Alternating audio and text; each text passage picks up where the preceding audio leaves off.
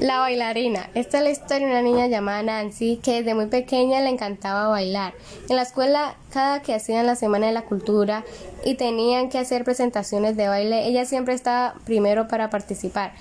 Nancy muy contenta siempre que llegaba a casa le decía a Rosa, su madre, Mami, yo cuando sea grande quiero ser una gran bailarina y fundar una gran academia, ser profesional y viajar por todo el mundo.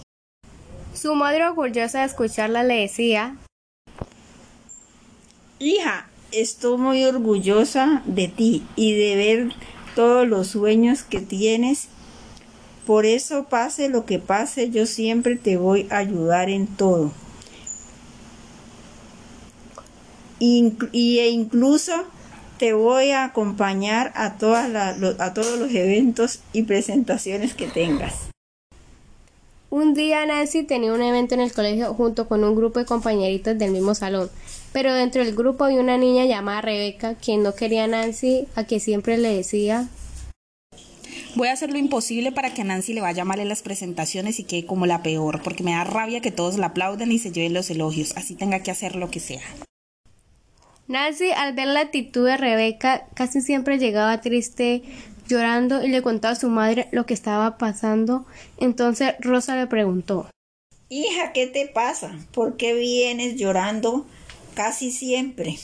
Oh, mami, es que me siento triste porque Rebeca no me quiere y siempre me hace quedar mal con mis demás compañeros.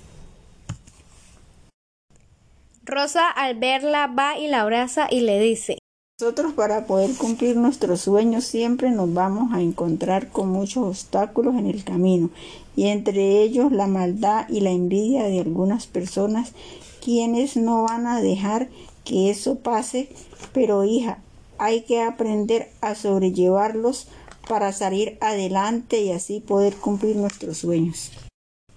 Ese fue el consejo que siempre le daba Rosa a su hija. Así aprendió a crecer como persona y como profesional para cumplir sus sueños.